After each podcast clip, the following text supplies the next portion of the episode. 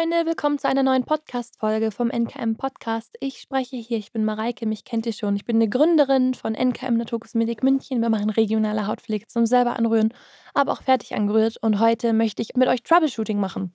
Die ganze Zeit spreche ich hier über Theorie der Hautpflege und jetzt soll es tatsächlich praktische Tipps geben. Und ich dachte, vielleicht wäre es mal ganz cool, wenn ich zusammenfasse, was ich bei verschiedenen Hautzuständen so machen würde. Also was würde ich machen, wenn jemand sagt, er hat fahle Haut? Was würde ich machen, wenn jemand sagt, ich setze meine Pille ab? Was würde ich machen, wenn jemand sagt, ich habe ganz doll Augenringe? Ähm, sowas alles, da habe ich mir ein bisschen was aufgeschrieben, so ein paar Hautzustände und was ich dann machen würde. Also, wenn ihr euch für die Technik dahinter interessiert, dann geht ihr lieber zu den anderen Folgen. Jetzt sind es konkrete Handlungshinweise, die ich ganz spannend fand und ganz cool fand, die ihr machen könnt, wenn ihr bestimmte Hautprobleme habt. Los geht's! Fangen wir an mit den schuppigen Arealen. Also was ist, wenn meine Haut plötzlich anfängt zu schuppen? Dann würde ich direkt anfangen zu gucken, welche Pflegeprodukte in meiner Hautpflege sind reizend und würde auf die verzichten. Also ich würde überall schauen, wo Lauretsulfate drin sind, alles, was einen starken pH-Wert hat, BHAs, AHAs, all sowas und würde umsteigen direkt auf Reinigungsöle oder eine Reinigungsmilch, um die Haut zu beruhigen und ihr keine weiteren Fette zu entnehmen, weil schuppige Haut ja immer auch darauf hinweist, dass ein, eine Mangelerscheinung stattgefunden hat. Und dann würde ich auf jeden Fall auf körnige Peelings verzichten, obwohl der Reiz dazu groß sein mag. Wenn man schuppige Areale hat, will man das direkt gleich peelen. Würde ich im ersten Schritt gar nicht erst machen, weil diese Hautschuppen, die da zu sehen sind, signalisieren uns, dass die Haut gereizt ist und da Substanzen fehlen. Und das wird sich von selber erledigen, wenn wir die Haut, den Hautzustand wieder zurechtbekommen haben. Das Ding ist aber, dass schuppige Haut auch immer gereizte Haut ist. Und wenn wir dann da mit einem Peeling drüber gehen, reizen wir sie nochmal mehr. Und das wollen wir unbedingt verhindern.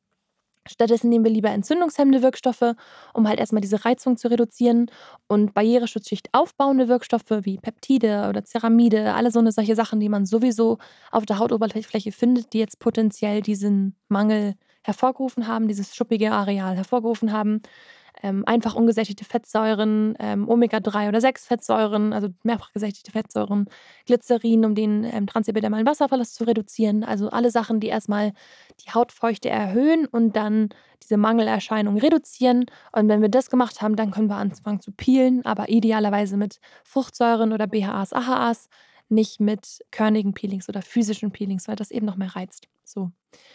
Ähm, generell würde ich dann von trockener Hautpflegeroutinen zu einer reiferen Hautpflegeroutine, also reichhaltiger gehen, denn eine gereizte Haut hat immer meistens die Regeneration gestoppt, weil die Haut erstmal sagt, hey, jetzt muss ich mich akut um dieses Problem kümmern und nicht mehr um die Regeneration der Haut. Heißt, wir müssen diese regenerativen Prozesse nochmal ein bisschen ankurbeln, dass die Haut sich nicht nur um dieses schuppige Areal kümmert, sondern gleichzeitig auch wieder sich weiterhin regeneriert. Das heißt, ich würde ein bisschen reichhaltiger pflegen als normalerweise. Und dann natürlich auf lange Bäder, zu, heiße Feu also zu heißes Wasser, ähm, Sonneneinstrahlung, Rauchen, trockene Heizungsluft. Also was würde ich vermehrt achten, dass ich meine Haut da nicht quasi zu viel aussetze. So. Okay, was tun bei Reibeisen, Reibeisenhaut? Reibeisenhaut ist, ähm, wenn, also so nennt man Keratoris pilaris umgangssprachlich. Das ist, wenn man an meistens Armen und Beinen wenn es so aussieht, als hätte man super, super viele kleine Pickelchen und wenn man drüber fest, dann ist es auch sehr rau. Es ist nicht entzündet, aber manchmal gerötet. Das nennt sich meistens Keratoris pilaris oder ist in, ist in den allermeisten Fällen dieses KP. Und was man da machen kann, ist, dass es leider eine genetische Sache ist. Also einige Leute neigen eher dazu, KP zu haben als andere. KP ist Keratoris pilaris. Und was man normalerweise macht, ist, dass man mit Wirkstoffen arbeitet, die die Keratinverklumpung normalisieren. Denn was da passiert, ist, dass der hauteigene Talg ähm, komedogener wird, also die Fähigkeit hat, Talg, also Teilchen anzuziehen und sich dann alle möglichen Substanzen, die sich auf der Haut anlagern, zu so Pfropfen verarbeiten. Und äh, also das ist quasi in jeder Form von Unreinheit ist es so. Und dann entstehen da ganz, ganz viele kleine, ruppelige Oberflächen, so nach dem Motto. Und der typische Wirkstoff, den man da so nimmt, ist Urea. Äh, Urea selbst ist aber ein tierischen Ursprungs. Es gibt aber inzwischen auch pflanzliches Urea. Und zwar dieses pflanzliche Urea ist ein relativ neuer Rohstoff. Den verwenden wir gerne oder habe ich in meiner hier schon, habe ich noch in keinem Produkt drin, was fertig angerührt ist. Ich habe aber Rezepte mit pflanzlichem Urea. Das heißt, man nimmt pflanzliches Urea und das sorgt dafür, dass diese Verklumpung aufhört, löst quasi auf. Das ist ja das, was Urea macht und dadurch kann der Talgfluss wieder normal funktionieren und dadurch wird quasi die Hautoberfläche ein bisschen besser. Was man idealerweise macht mit Urea, ist, dass man das in eine Creme einarbeitet, dadurch, dass es ein relativ aggressives Produkt ist oder ein Inhaltsstoff, was Reizung hervorrufen kann. Das heißt, ich würde das immer in eine Creme verarbeiten. Ich würde niemals Urea als Lotion nehmen oder als ähm, Flüssigkeit. Und es kann sein, dass man, man zu viel Urea nimmt. Also es gibt irgendwann so eine Dosierung zwischen 2 oder 5 Prozent. Dann kann es sein, dass es bei der Anwendung ein bisschen brennt oder bitzelt oder so. Das ist eigentlich normal, ist in dem Sinne nicht so schlimm. Ähm, und da ist Urea eigentlich genau der Rohstoff, den man nehmen würde. Peelings können aber genauso helfen. Also wenn man jetzt erst ein chemisches Peeling macht und dann mit pflanzlicher Urea pflegt, dann ist es eigentlich ideal für KP. Nessie hast du zugehört. Nessie, das ist was für dich. Vanessa ist meine beste Freundin, die hat das ganz viel und da mache ich ganz viel. Also Nessies, äh, Nessies Urea, oder Nessies KP ist der Grund, warum wir eine ähm, Urea-Creme als kostenloses Rezept im Shop haben für meine beste Freundin. Was machen wir, wenn wir einen unüblichen Schub an Unreinheiten haben? Also was machen wir, wenn wir eigentlich normalerweise gesunde, gute Haut haben und dann plötzlich es losgeht, dass wir krass Pickel bekommen und das ist eigentlich unüblich und es ist in Schüben und wir wissen, es liegt vielleicht in unseren Tagen. Dann würde ich anfangen, dass ich auch morgens sanft reinige. Das mache ich normalerweise nicht so oft. Also ich verzichte, eigentlich so gut es geht auf Reinigungsprodukte. Aber sobald ich mehr Unreinheiten bekomme, fange ich an, morgens auch mit zu reinigen sodass wir quasi die Hautoberfläche ein bisschen gereinigt haben, also dass die Hautoberfläche keine Schmutzpartikel enthält. Dann würde ich die Pflege mit so fluidisierenden, Hauttalg-fluidisierenden Rohstoffen wie Glycerin erhöhen und würde auch immer mehr Vitamin B3, also Niacinamide, in meine Produkte rühren, um den Talgfluss geschmeidig zu halten, also um dafür zu sorgen, dass der Talgfluss, wo vermehrt Schwierigkeiten stattfinden, sowohl fluide genug ist, dass er überall durchpasst und zweitens keine Hindernisse im Weg hat, sodass der Talgfluss generiert werden kann, sodass meine Haut gereinigt und gepflegt wird durch meinen natürlichen Hauttalg und das halt weiterhin gut funktioniert. Abends würde ich antimikrobiell reinigen, wie immer mein antimikrobieller Toner, den auch gerne morgens nach der Reinigung. Den sprühe ich auf mein Gesicht auf, lasse ihn 30 Sekunden einwirken, dass alle Rohstoffe ähm, gut wirken können. Und dann nimmt man ihn ja mit einem Wattepad ab. Und was dabei passiert, ist, dass man auch überschüssigen Talg und Schmutz halt porentief aus der Pore rauszieht oder wegnimmt und eben auch die Entzündungshemmung dann danach besonders tief eindringen kann. Also sorge ich dafür, dass die Bakterien in Schach gehalten werden auf meiner Haut durch halt diesen Vorgang und dass der überflüssige Talg, den meine Haut vielleicht produziert hat, auch mit dem Wattepad runtergenommen wird. Das ist quasi eine Art und Weise der Hautpflege, die man nur bei Unreinheiten macht. Das bitte nicht, wenn man generell sehr trockene Haut hat, dann würde ich das punktuell machen mit der punktuellen Pickelpaste oder punktuell mit dem Wattepad über die unreinen Stellen reiben, sodass man nicht die, ganzen, ähm, die ganze Haut quasi von zu viel Talg befreit, weil Talg ist ja auch pflegend. Und dann genau punktuell würde ich eine Paste generieren. Da haben wir ein kostenloses Rezept auf der Website, die heißt punktuelle Pickelpaste. Gibt es jetzt auch in fertig bald. Da sind so Rohstoffe drin wie Zink und chemische Säuren und rügende Heilkreide und so weiter, die punktuell sehr austrocknend wirkend und die Entzündungsflüssigkeit rausnehmen und halt beruhigend wirken, meistens auch ein bisschen peelend und so weiter, dass wir punktuell da, wo die Entzündung stattfindet, da direkt gegenwirken können. Ich bin ein bisschen erkältet. Wir machen ja jeden Tag gerade einen Corona-Test Deswegen weiß ich, dass es kein Corona ist, aber ich gehe momentan ganz viel mit meinem Bus raus in die Natur und arbeite dann quasi aus dem Bus und stelle mich dann irgendwo an den Rande von München, wo ich gerade noch die Alten sehen kann, meistens an den Rande von so einem Feld und arbeite von da. Aber ich glaube, ich war ein bisschen über euphorisch und habe mich ein bisschen erkältet. Also entschuldigt, liebe Leute, wenn ihr das auf der Aufnahme hören könnt. Was tun wir bei ähm, Pickelmalen bzw. Hyperpigmentierung? Also die Ursache haben wir jetzt schon ein paar Mal im Podcast auch besprochen. Was wir dann machen, ist, dass wir also erstmal ausdrücken, ist ab heute für immer verboten, gerade wenn man zur Hyperpigmentierung neigt. Das ist leider auch genetisch. Ähm, je nachdem, wie viel Melanozyten oder wie viel Melanin generell in der Haut so ist, ist man meistens eher so ähm, prone to, wie sagt man das auf Deutsch? Man, ist, ähm, man neigt dann eher zur Hyperpigmentierung. Also es hat auch was Genetisches, aber Ausdrücken ist gerade für Leute, die schneller mal eine Hyperpigmentierung bekommen, auf jeden Fall verboten. Was man machen kann, ist, dass man niacinreiche Produkte nimmt. Niacinamid ist ja ein super toller Wirkstoff, der in verschiedenen Wirkungen wirkt. Da würde ich die Produkte auftragen und auf jeden Fall 30 Sekunden einwirken lassen und das ungefähr jeden Tag mindestens einmal machen, sodass halt dieses Niacinamid wirklich seine Wirkung entfalten kann. Ich würde punktuell auch nochmal mehr Retinol auftragen oder Vitamin A oder Beta-Carotine, Intensivöl, sowas alles auch besonders auf die pigmentierten Stellen geben. Dazu würde ich auch vielleicht mal die Peeling- Runde erhöhen auf vielleicht zwei bis dreimal die Woche, dass man ähm, die Zellregeneration anregt, sodass quasi die Haut selber das überschüssige Melanin abbauen kann.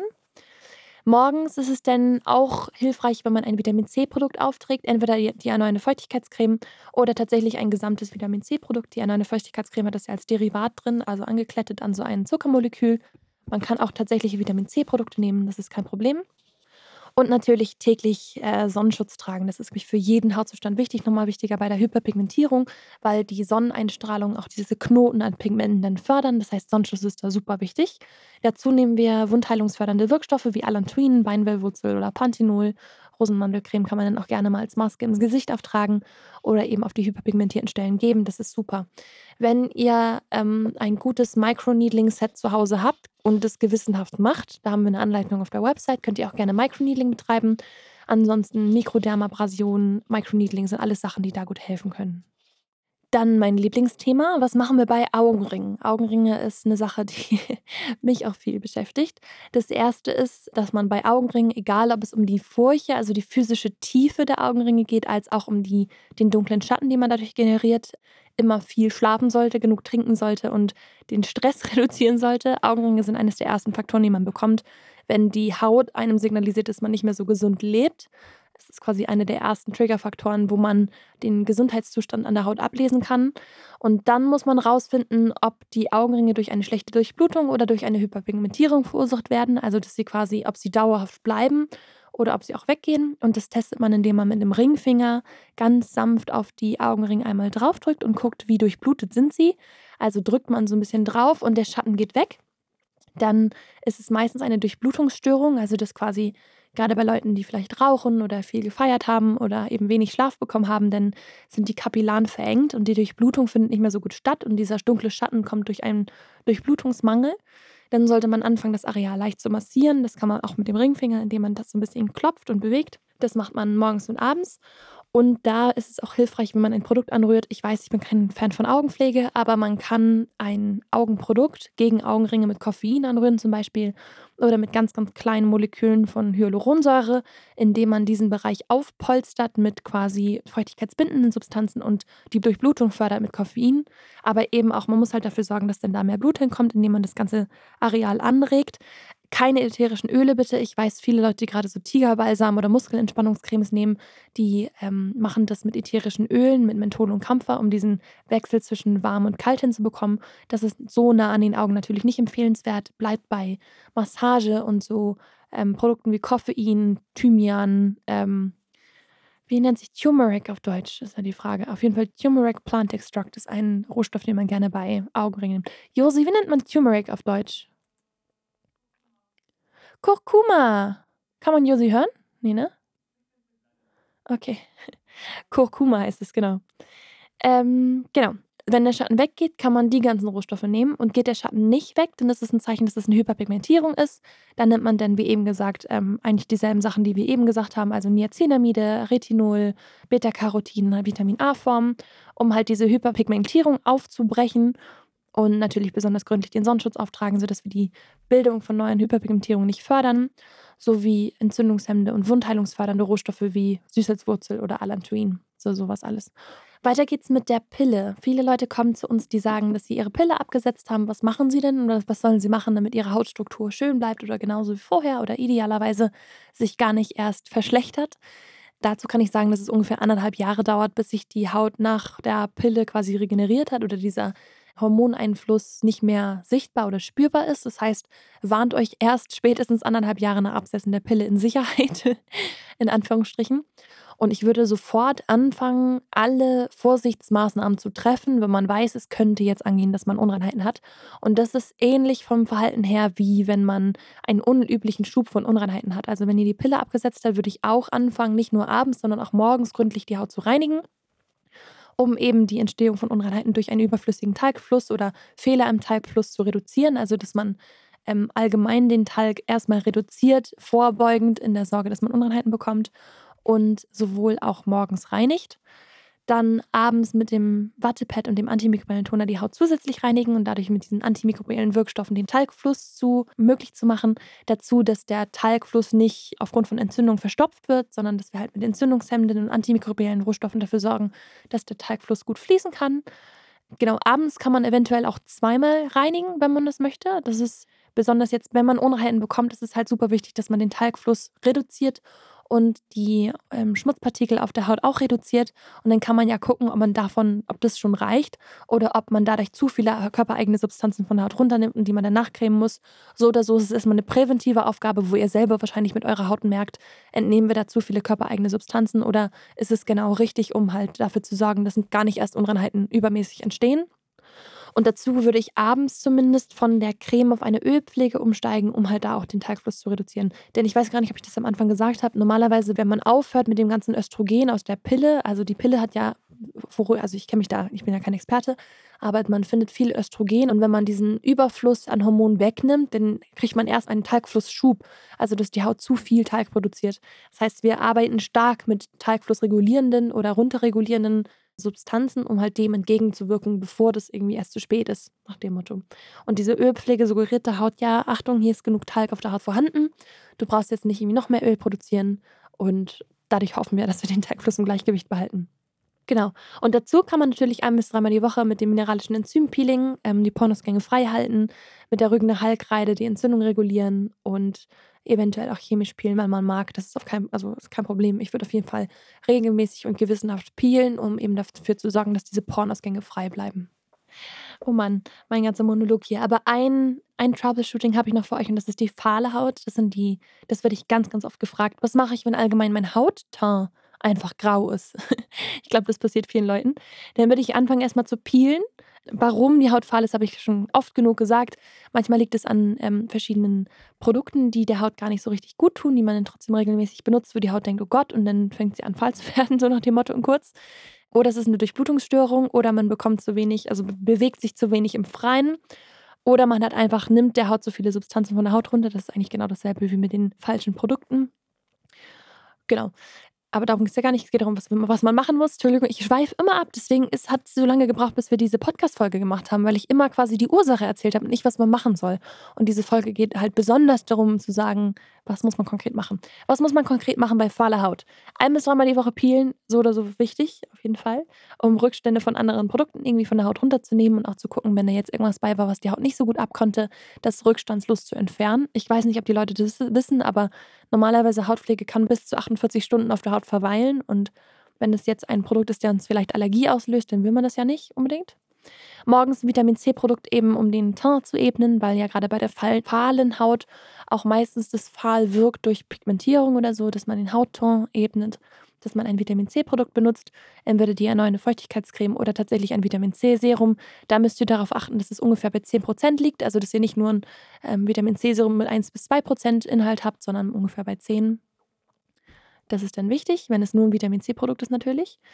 Dann natürlich täglich Sonnenschutz verwenden. Das ist eh immer super wichtig, um den Teint zu ebnen und eine schöne, gesunde Hautstruktur zu haben und Hyperpigmentierung und Falten vorzubeugen und abends dann wieder gründlich, vielleicht auch sogar zweimal reinigen, dabei die Haut richtig schön durchmassieren, um die Durchblutung zu fördern. Das ist auch unglaublich wichtig. Wie gesagt, hatten wir beim Haarthema auch schon mal. Der Umgang mit dem Haar oder mit der Haut ist fast genauso wichtig wie die Produkte selber. Also wenn man anfängt, die Haut zu massieren, sich Face-Yoga anzugucken, sich besonders in der Mimik und Gestik so besonders Mühe zu geben, sodass die, das Hautareal durchblutet wird. Und allein dadurch wird die Haut ja schon eine ganze Menge rosiger und auch besser versorgt und besser mit Nährstoffen versorgt. Wenn man raucht und so weiter, sollte man aufhören zu rauchen natürlich. Ähm, und abends kann es helfen, dass man Wildrosenöl oder Beta-Carotine als milde Retinolform oder halt Vitamin A in die Hautpflege einbaut um ähm, langfristig die Hautstruktur zu ebnen, dass man quasi gleichmäßigen, einen gleichmäßigen Hautton entwickelt. Und dazu, wenn man jetzt konkret auch quasi zur fahle, also meistens hat die fahle Haut auch eine sehr feinporige und feuchtigkeitsdurstige Hautstruktur, dass man dann gleich irgendwie mit Glycerin Hyaluronsäure dafür sorgt, dass die Haut ein bisschen aufgepeppt wird. Und halt eben ein bisschen massieren. Supi, dann wisst ihr jetzt ungefähr, was ihr bei diesen, was waren das, vier, fünf, sechs, sieben, acht? 8, 7, 8 Troubleshooting-Situation mit eurer Haut machen sollt. Wenn nicht, fragt mich immer gerne. Unser Kundenservice kennt sich super, super gut aus. Die machen, das sind ja elf Mädels, die den ganzen Tag nichts anderes machen, als sich über genau solche Dinge Gedanken zu machen. Und es gibt nichts, was wir nicht schon mal gehört haben. Also meldet euch gerne bei unserem Kundenservice. Zwei Dinge waren mir jetzt noch ganz wichtig, euch mit ans Herz zu geben. Und zwar, dass ihr nicht unnötig Bakterien auf eure Hautoberfläche bringt, durch zum Beispiel, also bevor ihr anfangt, eure Haut zu pflegen oder zu reinigen, dass ihr da auch schon mal Hände wascht, bevor ihr überhaupt, also normalerweise gibt man ja den Reiniger in die Handoberfläche und massiert ihn erst auf trockene Haut ein, dass ihr, bevor ihr das macht, schon mal eure Haut, äh, eure Hände reinigt, dass ihr nicht unnötig die Bakterien vom Tag auf eure Haut einmass einmassiert. Und besonders so die Mikroorganismen unter den Fingernägeln wollen wir ähm, vermeiden, dass die nicht auf der Hautoberfläche landen. Das hilft schon manchmal auf Wunder, weil man sonst direkt am Anfang der Pflegeroutine die Bakterien auf der Haut aufträgt. Das wollen wir auch nicht unbedingt. Dazu natürlich Kopfkissen wechseln, Handy, Oberfläche desinfizieren, all solche Sachen. Den Freund fragen, dass er einen vielleicht am Rande des Gesichtes anfasst. Den Hund nicht im Gesicht rumlecken lassen und so weiter. Das wisst ihr alles klar. Und dazu, wir haben jetzt oft über Reinigung gesprochen, eben weil Reinigung auch ein wichtiger Teil ist, um die Hautgesundheit zu bewahren. Und ich möchte euch gerne ans Herz legen, dass ihr genauso wie ihr beim Zähneputzen ungefähr guckt, dass es drei Minuten sind, dass ihr bei der Hautreinigung guckt, dass es ungefähr eine Minute ist. Weil das, wenn man sich das einprogrammiert im Kopf, dass man ungefähr eine Minute reinigen möchte, genauso wie man beim Zähneputzen nie ganz genau drei Minuten reinigt, reicht es, wenn man sich ungefähr an diese Zeitangabe hilft. Denn das hilft quasi dem Reinigungsmittel deiner Wahl, den alten Hautbelag abzulösen und dass du auch ordentlich massierst und auch den Rand deines Gesichtes massierst und auch die Nasenfalten massierst und dir halt Gedanken darüber machst, wo hast du schon deine Haut massiert, indem du quasi, also dieses Massieren löst ja Sachen, die sich auf der Haut befinden, fast besser noch als ein Kosmetikprodukt. In dem Sinne, dass ihr euch angewöhnt, dass ihr wirklich eine Minute lang reinigt. Und das war es jetzt, glaube ich, mit meinen ganzen Troubleshooting-Tipps. Ihr könnt mir gerne schreiben, wenn ihr noch weitere Hautzustände habt, die ich troubleshooten wollt, äh, soll, im Podcast. Idealerweise unter dem letzten Instagram-Post, denn da die Kommentare lese ich alle und antworte auch darauf, dann kann ich mir das gut rausschreiben. Und ansonsten freue ich mich riesig, dass ihr dabei gewesen seid und freue mich auf euch nächste Woche Dienstag zu einer neuen Podcast-Runde. Ganz liebe Grüße, macht's gut und habt einen schönen Tag.